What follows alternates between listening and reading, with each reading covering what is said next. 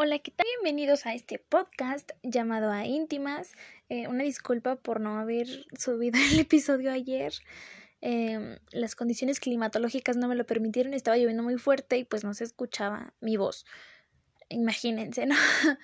Pero bueno, ahorita empiezo con toda la actitud otra vez porque pues no están para saberlo, ¿verdad? Pero a tres semanas de iniciado el proyecto, pues además de México, ya nos escuchan en Argentina. Así que muchas gracias por su apoyo. Espero que los temas estén siendo de interés. Pues nada, vámonos con la intro.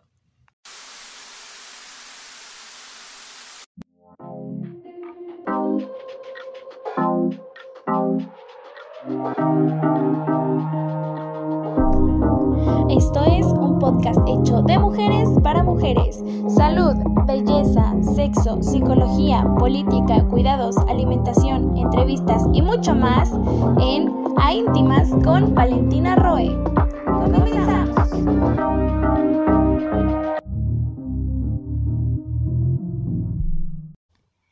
Listo, entonces ahora les voy a presentar el tema. En esta ocasión vamos a hablar acerca de la brecha salarial. Fíjense que esto específicamente ha sido bastante complicado para mí porque tengo cero conocimientos de economía. Entonces, luego había ciertos términos o ciertas cosas que leí que dije, ¿y qué rayos es esto? ¿No? Entonces, sí me costó un poco de trabajo, pero bueno, vámonos rápido. Ya les dije porque más de media hora de mí es demasiado. Bueno, ¿Qué es la brecha salarial? ¿Cómo les explico? la diferencia entre, entre los salarios de hombres y mujeres, pues realmente se llama brecha salarial de género.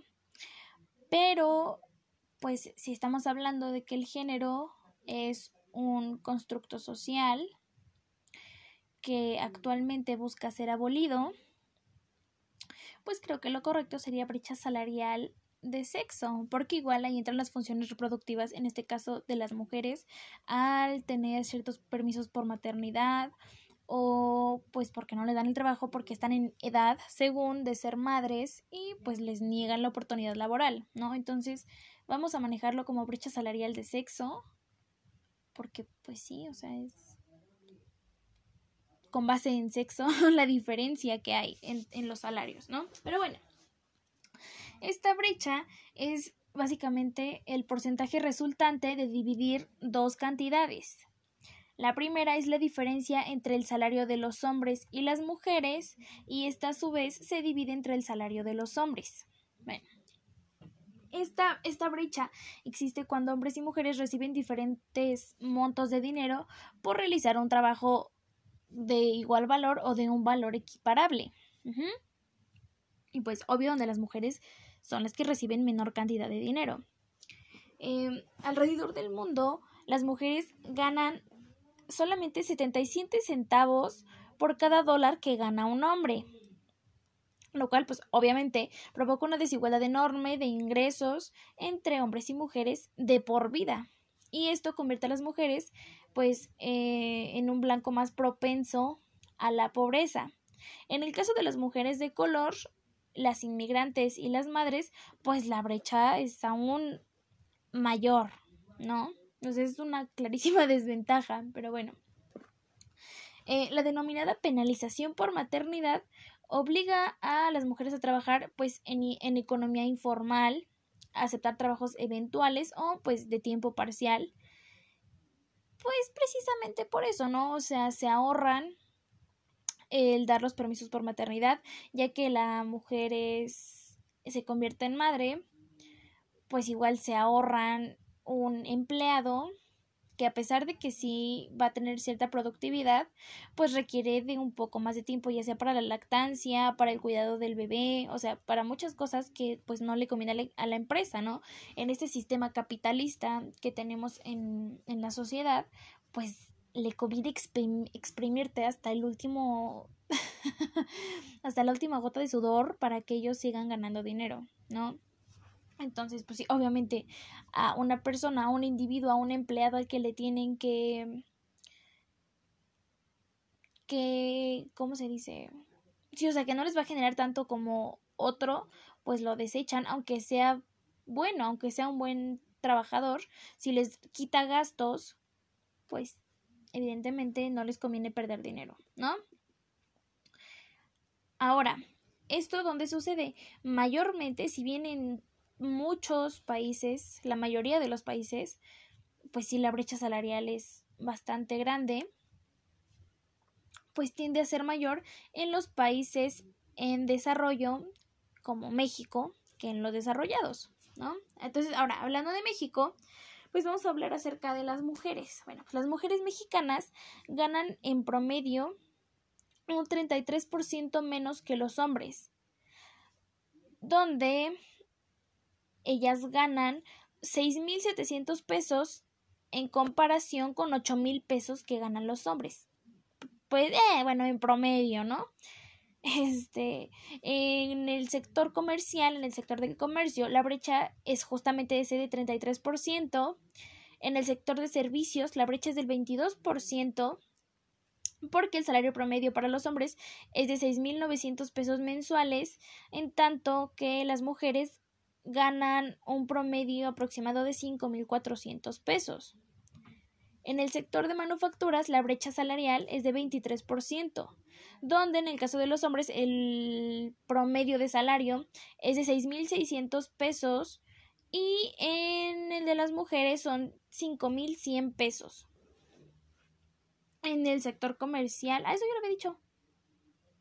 Ah, bueno, no, pero no les había dicho exactamente cuánto era el dinero, ¿no?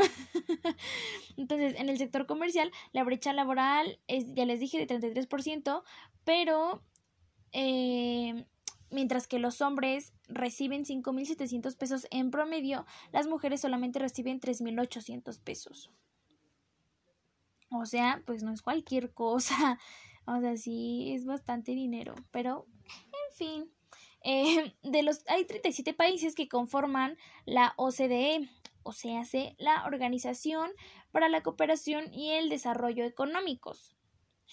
Mm, y pues bueno, como sorprendidos pero no decepcionados, México presenta la brecha más pronunciada en términos de disparidad de salarios entre sexos, ¿no? O sea, entre hombres y mujeres.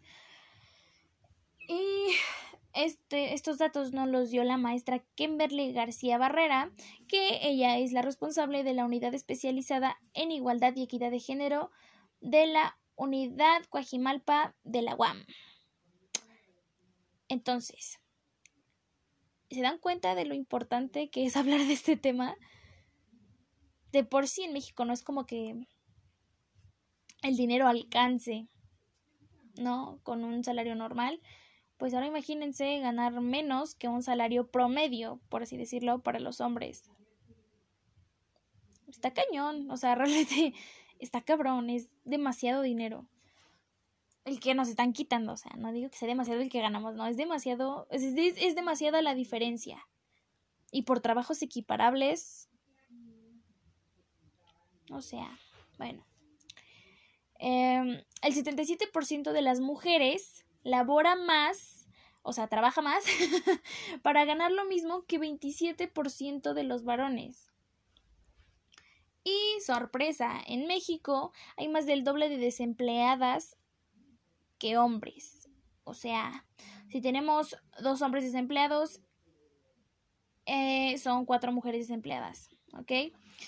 Y pues obviamente la población femenina tiene menos oportunidades ya que frente a 18% de desocupadas, o sea, desempleadas,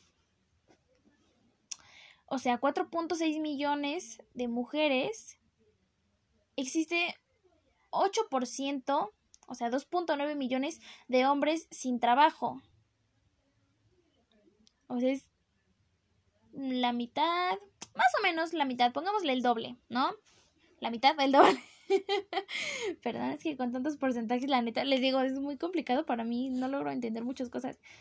Sí entendí por qué es la brecha, sí entendí que está mal, sí entendí varias cosas, pero neta esto de los salarios y productividad y todo eso, ay, se me hace muy difícil de comprender. Pero bueno, ahora de de este 18%, de esos 4.6 millones de mujeres desempleadas, el 56% de ellas, o sea, más de la mitad, efectúa tareas en la casa. O se hace, pues son amas de casa, que dicen que no es un trabajo, pero es creo que mucho más trabajo porque, como dicen las mamás, nunca se termina. O sea, el que hacer en la casa jamás se termina. Eso es verdad. Entonces, digo, aquí dieron una, una cifra supuesta de que en promedio las mujeres dedican cerca de 48 horas a la semana a actividades domésticas. Para mí 48 horas son nada. O sea, yo dudo bastante que solo sean 48, pero bueno, ese fue el promedio según que dieron. Y pues obviamente sin remuneración, obviamente, ¿no? O sea, por eso es el peor trabajo que puede existir, porque además de que está una chinga, no hay dinero. O sea, no, cuando, cuando llegan a pedir trabajo a algún otro lado, dicen, no, usted trabaja, no, soy ama de casa, no, es un trabajo muy cabrón. Y lo peor es que no, o sea, se, se siente como si es una obligación cuando, pues, no, bueno, ya no voy a meter más en estos temas. Em, ahora, les digo, el promedio pues eran 48 horas, ¿no? Pues eh, los hombres, en cambio, solamente efectúan la, y les, es que les digo, son cifras como que muy disparadas, pero bueno. los hombres contra las 48 horas a la semana, supuestamente que las mujeres dedican a las actividades domésticas, los hombres solamente son 19 horas. Y en este caso se me hace demasiado tiempo. 19 horas se me hacen muchas. Si nos vamos a el 90% del país, 19 horas son falsas la neta no, no estoy segura. Se me hace que son tal vez unas seis horas a lo mucho que los hombres son amos de casa. O sea, realmente dudo mucho que sea tanto tiempo de esos 19, pero bueno. De todos modos hay una desigualdad enorme, ¿no? Estamos de acuerdo. Pero bueno, eh, por otro lado, el acceso a la universidad, pues supuestamente sí está bastante equilibrado entre, entre ambos sexos pero desafortunadamente aún se aún predominan más hombres en áreas de ciencia y tecnología. Por bueno esto porque pues a las mujeres se les sigue refiriendo como a licenciaturas dedicadas al cuidado de los demás. O sea pedagogía docencia enfermería no si bien es muy importante que es que ese es el problema saben que la educación que nos dan de raíz es justamente eso, que nosotros tenemos que ser un poco más maternales, un poco un chingo más maternales, tenemos que cuidar de los demás, tenemos que proteger, no sé qué. Mientras nosotros hacemos eso, ellos están construyendo cosas, ellos están haciendo avances tecnológicos muy cañones, todo eso, porque a nosotros no nos quieren incluidas en eso, a nosotros no nos quieren nombrar, no nos quieren dar el reconocimiento por por un logro científico, por un logro matemático, por un logro en física. ¿Me explico? No es que nosotras, no es que, sí, no, es que no, no es por incito, no es porque nosotras querramos decir como, ay, no, pues sí, yo siempre he querido ser maestra o pedagoga o enfermera o algo que sea así para cuidar, ¿no? Es el chip que nos van metiendo desde que somos chiquitas.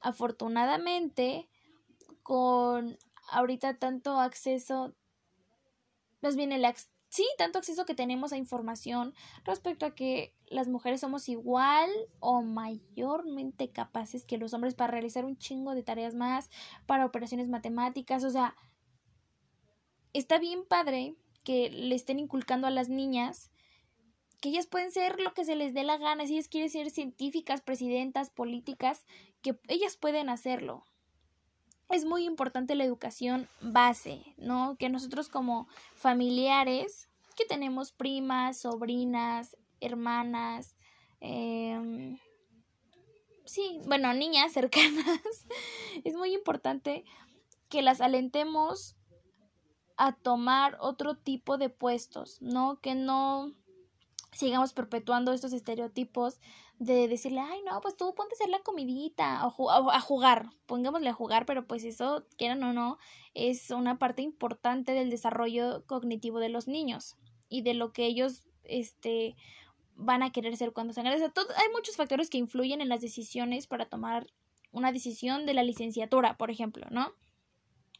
Entonces a las niñas siempre les estamos diciendo, no, pues cuida al bebé, no, pues es la comida, no, pues esto, no, pues... Aunque sean solamente juegos, es muy difícil que tomen el riesgo de irse por un área médica, por un área científica o por un área matemática. Entonces es muy importante, en nosotros está el cambio para que esta desigualdad desde la universidad vaya desapareciendo.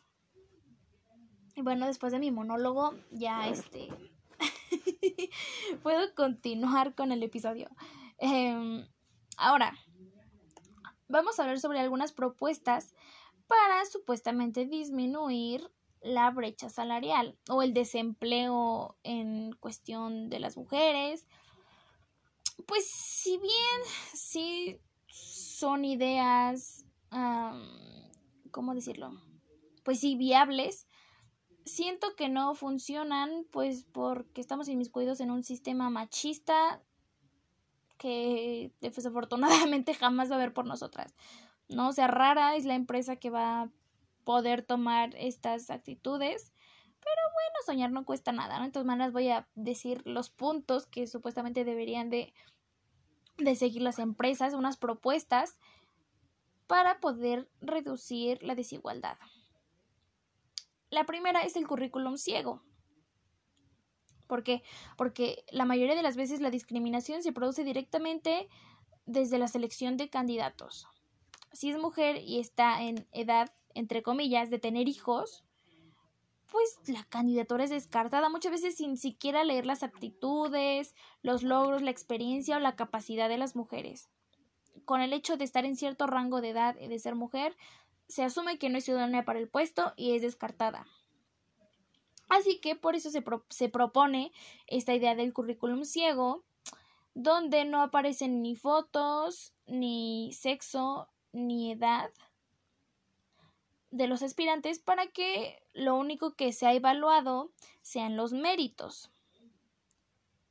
Pero, pues, siendo realistas, si el currículum está muy padre, puede que sí escojan Ah, de hecho, ese, bueno, ese, fue un experimento similar. Lo hicieron en Francia, me parece, con una universidad. Porque decían, ¿no? Que las mujeres no lograban quedarse en, en X universidad.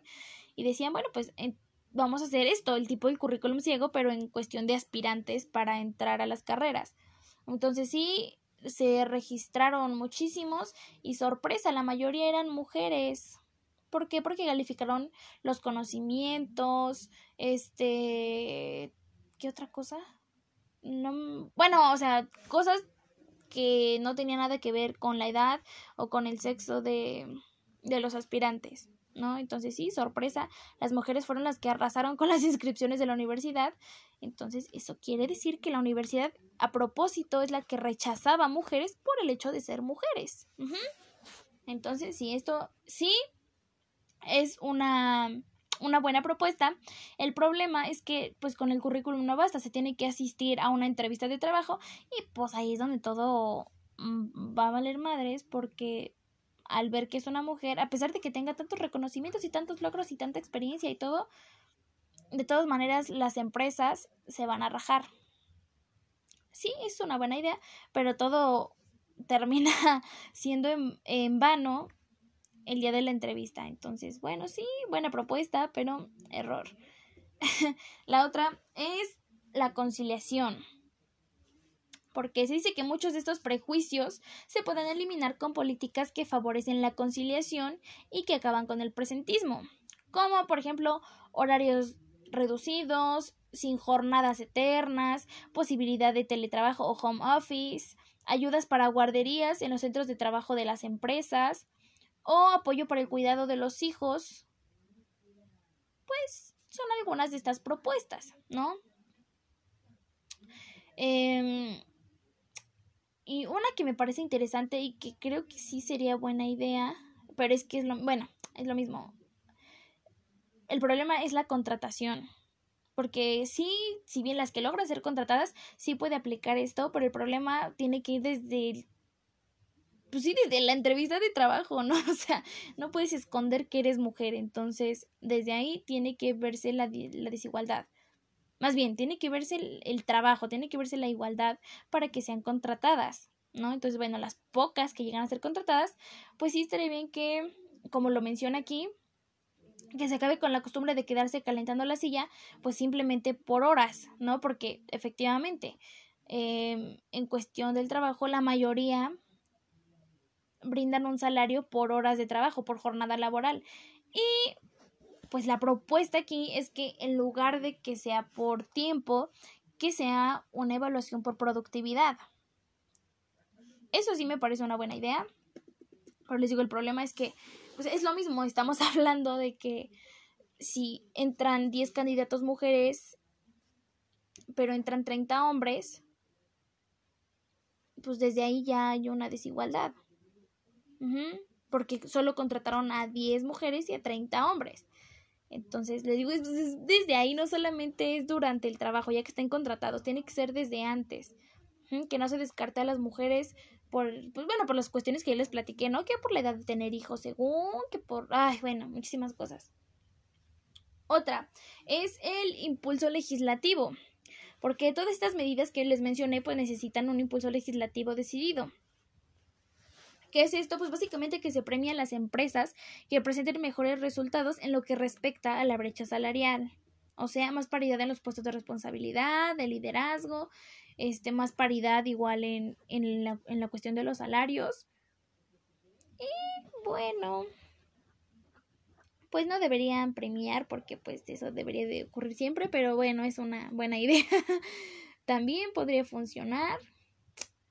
Y otro, otro factor que igual están abogando es que se les obliga a los hombres a, responsabilizar, a, sí, a responsabilizarse acerca de la crianza de sus hijos. Es decir, que en el trabajo haya bajas paternales obligatorias y paritarias, que no se penalice la decisión de tener un hijo por ser mujer. ¿Por qué? Pues porque, ay, perdón, porque el padre va a tener la misma baja que la mamá. Igual se exigen jornadas reducidas, también paritarias, donde que sean tanto el padre como la madre los que se hagan cargo del cuidado de los hijos y que no solo recaiga en la mamá. Porque, pues de esta manera, no se va a interrumpir la carrera profesional de las mujeres si tienen hijos. Sí, o sea, va a ser un trabajo compartido. Mm, esto es algo que hoy en día no ocurre de forma pues generalizada con los hombres y esto implica un techo de cristal sobre las mujeres que bueno, techo de bueno, ahorita les digo. Esto evita que las mujeres accedan a puestos de responsabilidad y de liderazgo en las empresas. Esto igual es muy importante. De hecho, es uno de los puntos a tratar para erradicar la brecha.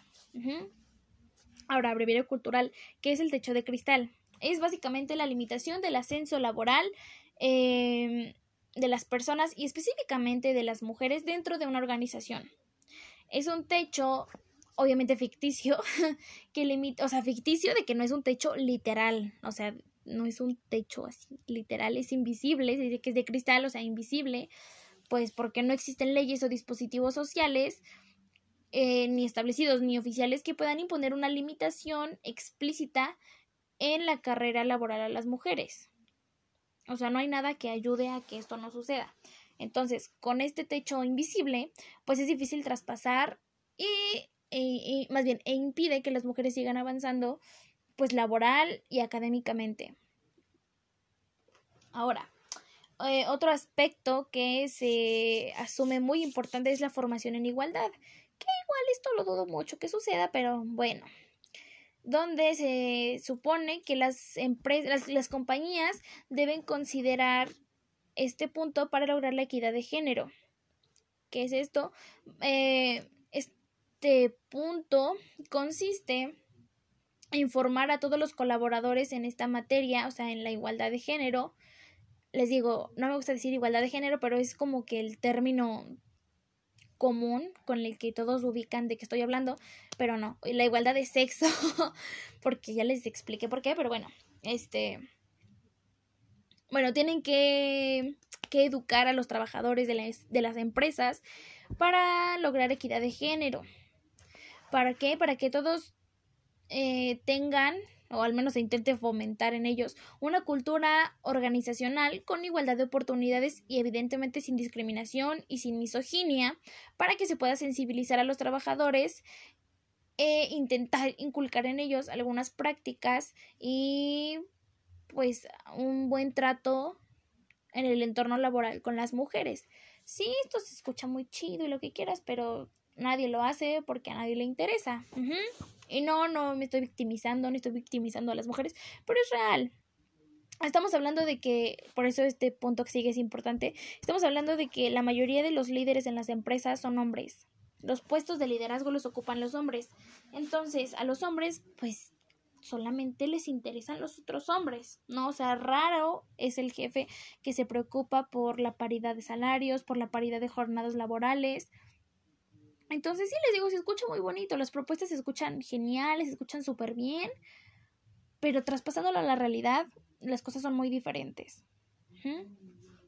Bueno, este otro punto, otra propuesta para erradicar la brecha salarial es el colocar a mujeres en los puestos de liderazgo. Es por eso les digo que es muy importante.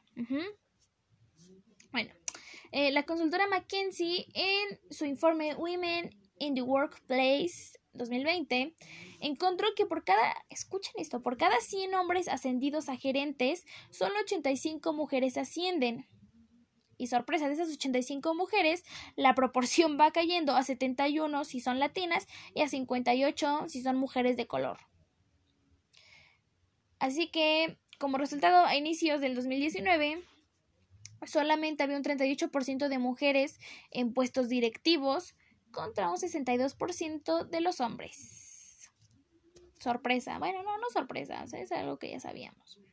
Pero bueno, este... Y bueno, aparte pues ya sabemos lo que les he estado mencionando sobre todo el... ¿Cómo se llama? Todo el, el episodio, pues la brecha salarial. ¿No? O sea, las mujeres ganan menos que los hombres en el mismo puesto, haciendo el mismo trabajo, aunque en la mayoría de las ocasiones, en muchas ocasiones, cuentan con mayor preparación académica en fin, el machismo, ¿no?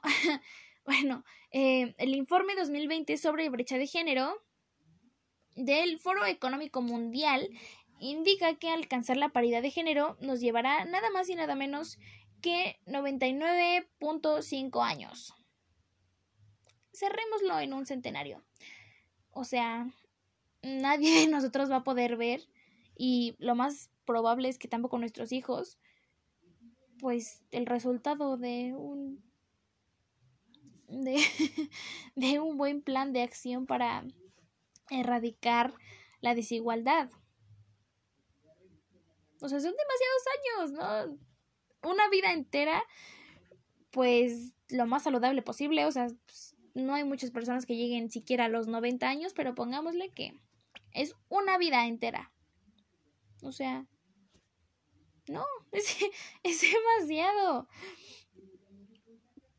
Aunque se supone que esto se puede acelerar un poco, sí, pues nos obligamos a trabajar más arduamente a erradicarlo, ¿no? Pero bueno, sabemos que eso probablemente no va a pasar. Y fíjense que este, este cambio, no solo en la brecha salarial, sino en la mayoría de los cambios sociales, estamos hablando de la de la no homofobia, de la erradicación de la violencia hacia la mujer, todo eso. Suena utópico, pero no me acuerdo eh, qué estudio hicieron o algo así.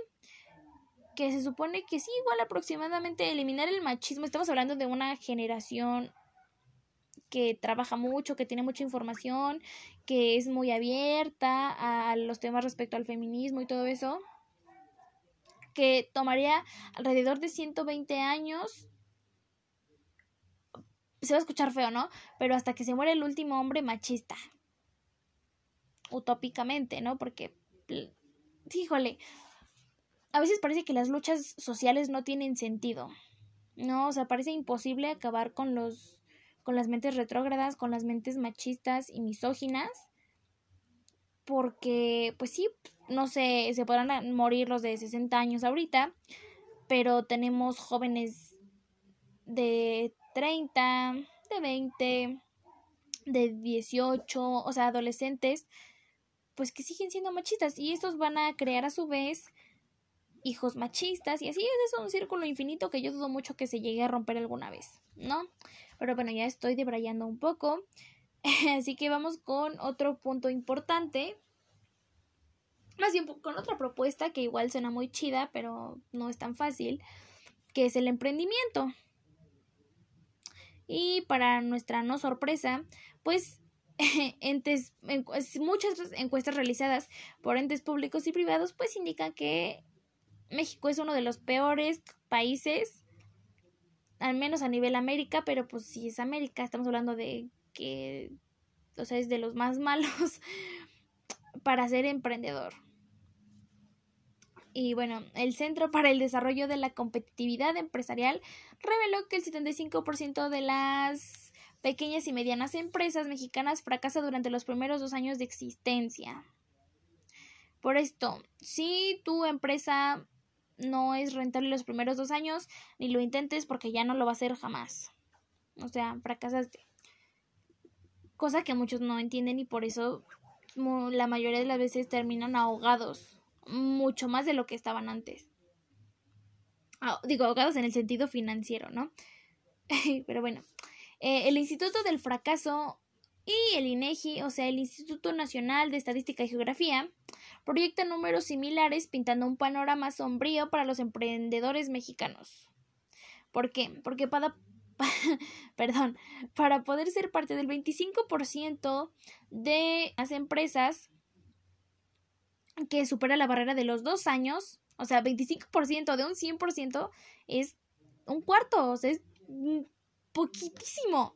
Pero bueno, es necesario saber cuáles son las razones por las que la gran mayoría fracasa. Y aquí al menos pues les voy a ayudar en algo. Digo, es lo que estamos diciendo no es muy difícil ser emprendedor, pero de todas maneras, si la clave está en saber en qué fallan los demás, pues les voy a decir en qué fallan, ya de ustedes dependerá, ¿no? bueno, estas visiones que les voy a dar, las primeras son de por qué las, las empresas fracasan según los mismos emprendedores. ¿Ok? Entonces, la primera razón es una planeación defectuosa. Así que el Instituto del Fracaso explicó que la mayoría de las empresas tecnológicas tienen una dirección reactiva e improvisada. Así que, obviamente, pues no se permite prever problemas a futuro. Ni problemas en líneas de producción, distribución, comercialización, marketing y servicio al cliente. O sea, realmente pues no prevén nada, ¿no? Creen que todo va a ser así como, ay, todo súper fácil. Pues no, obviamente tenemos que estar, tenemos, tenemos que estar preparados por cualquier situación. No es que seamos alarmistas, es simplemente ser precavidos, ¿no? Y bueno, pues la mayoría de los emprendimientos en México, sí hay, neta, hay muchos emprendimientos que dices, wow, nunca se me hubiera ocurrido. Son muy buenos productos, son muy buenas ideas. Y sí, la mayoría de las veces tienen un potencial enorme pero aquí está el problema. Normalmente, este proyecto se basa en los conocimientos y habilidades que tiene el emprendedor. O sea, creen que solo con saber lo que están haciendo es, más bien saber el potencial que tiene el producto es suficiente. Y precisamente no prevén problemas. Y pues cuando se presenta un problema no saben qué hacer, hay respuesta tardía y pues es cuando acaba valiendo madres el negocio, ¿no? Entonces, una disque solución a este problema es hacer una inversión en una empresa, más bien antes de hacer una inversión, pues investigar a fondo la viabilidad. Es lo que les digo, les estoy hablando con algunos términos que, híjole, a mí me costó mucho trabajo entender, pero bueno, es hay que investigar la, la viabilidad del modelo de negocio y determinar realmente cuál va a ser el costo requerido para poder mantener el proyecto hasta que pueda ser sostenible más bien autosostenible. O sea, que dejemos de tener que estar, que, que dejemos de tener que estar, que tenemos, ay, bueno, no sé por qué estoy hablando tan raro, pero bueno, hasta que tengamos que dejar de estarle invirtiendo negocio, ¿no? Hasta que nos proponga, más bien hasta que nos otorgue ganancias pues es necesario calcular qué tanto tiempo se va a tardar y qué tanto va a costar pues el que sea sostenible.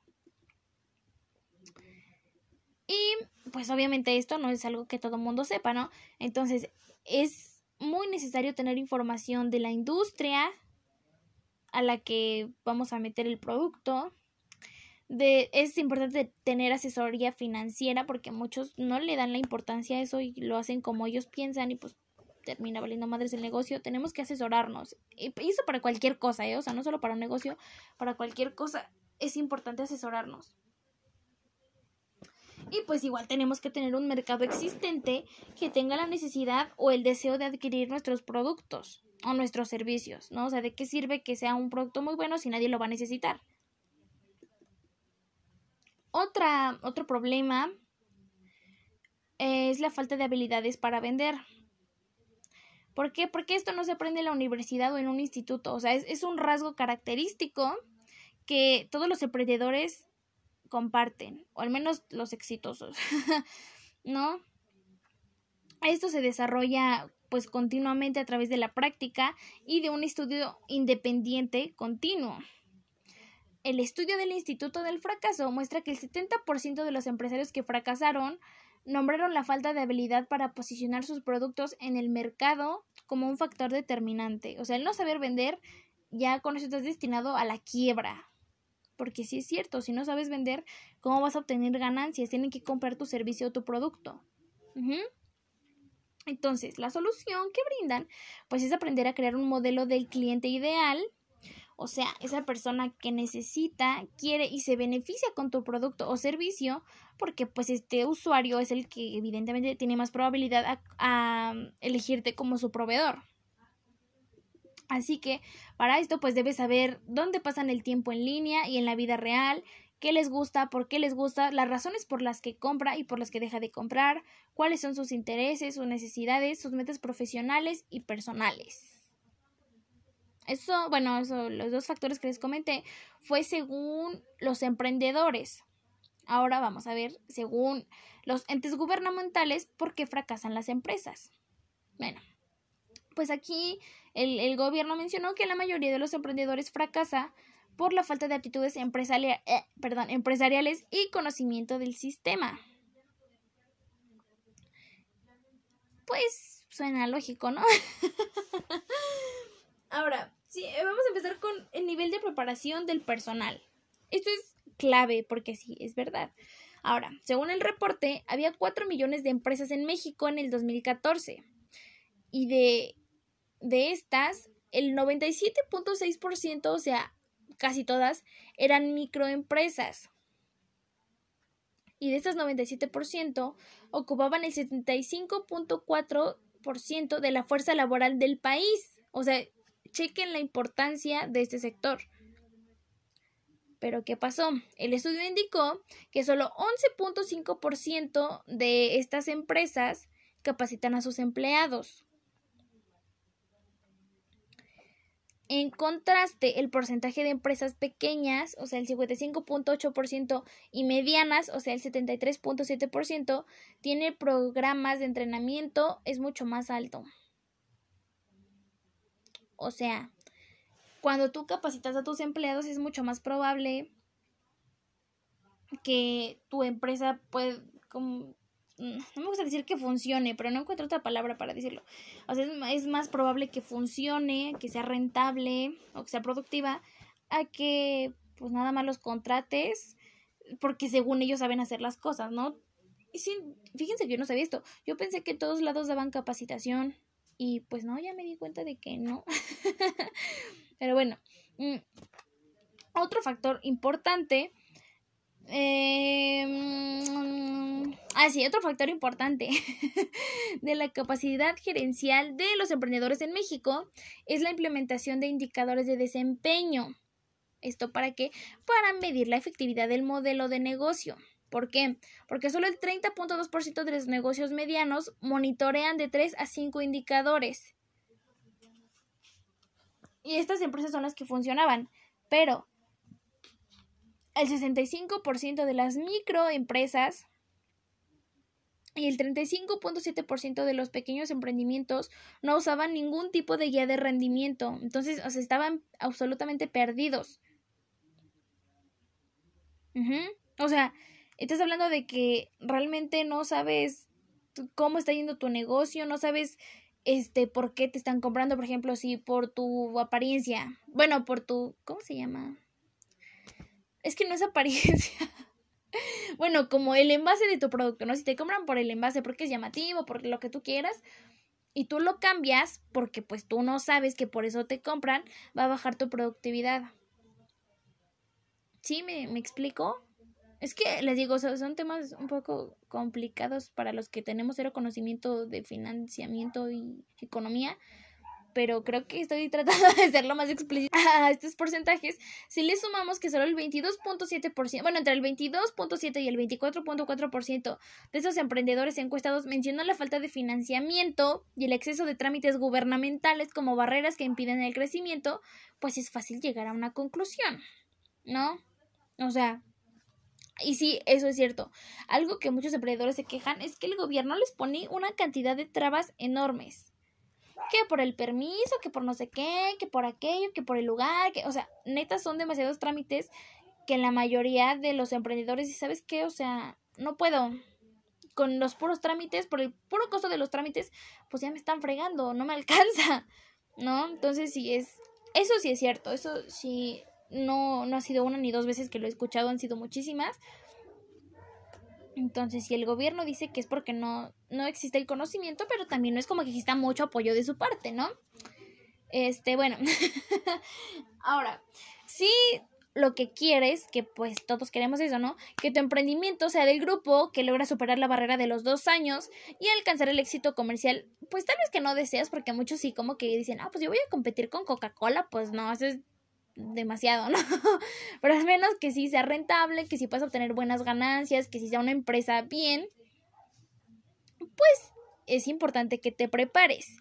Ah, eh, eh, hay una página que les voy a decir ahorita, que es donde pueden encontrar muchos cursos, entrenamientos y algo muy importante, una información acerca de créditos con tasas preferenciales porque igual muchos se endeudan, piden el préstamo, pero pues no tienen la mayor idea, bueno, no es préstamo, el crédito, que pues no, no, no tienen ni idea de cuáles son los intereses, qué onda con...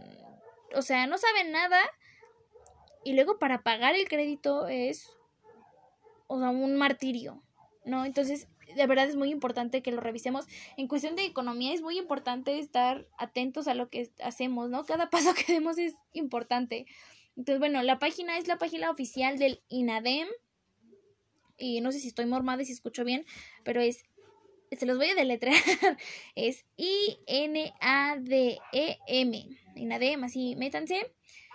Y pues ya échenle una leída, chéquele. Porque, digo, si quieren emprender, ¿no? Si no quieren, pues como que no tiene mucho caso para que se meten. Pero bueno, espero que les haya gustado el episodio. No quería hablar más de media hora, me eché mis 42 minutos. Pero bueno, este nos escuchamos el próximo viernes, ya espero que sí, viernes, porque de verdad me cuesta mucho trabajo. Y no lo grabo antes porque, pues no sé, o sea, me gusta grabarlo el mismo día, pero pues ya voy a optar por grabar en la semana, un día que no esté lloviendo o algo así, porque si no me gusta estar desfasada. La semana pasada no subí episodio, aunque creo que la dinámica con la que voy a manejar el episodio, más bien los episodios o el podcast, van a ser que voy a subir dos episodios, un lapso de descanso, dos episodios y así, porque luego se me juntan entre las entrevistas, entre las investigaciones, todo eso. La neta sí es un poco complicado hacer contenido semanal, ¿no? Pero lo voy a intentar, voy a hacer lo más posible. Pero bueno, este... ya con eso cerramos el, el episodio. Espero que les guste y que les sirva para algo. Y a los que estén escuchando, hombres, que hayan entendido un poco de qué es la brecha salarial. Porque muchos dicen que no existe, ¿verdad? Entonces, bueno, nos escuchamos el próximo viernes. Y no se olviden, es la primera vez que voy a decir mis redes sociales. este, bueno, no se olviden de seguirme en mis redes sociales. En mi Instagram estoy como arroba hija de la chilanga. En Twitter como arroba la otra Valentina. ¿Qué más tengo? Ah, y en TikTok como... Ah, pues creo que también arroba hija de la chilanga. Ah, bueno, y también el podcast. Este, estamos en Facebook como arroba... Ah, no es cierto, arroba que nada. Estamos como a íntimas. A íntimas así solo, me parece. En... ¿Qué más? Ah, y en Instagram como... Híjole, a íntimas... no me acuerdo del usuario, pero igual busquen a íntimas podcast y les juro que les va a aparecer, aunque no me sepa el nombre de usuario. pero bueno, eso fue todo. Muchas gracias y nos escuchamos el próximo viernes. Adiós.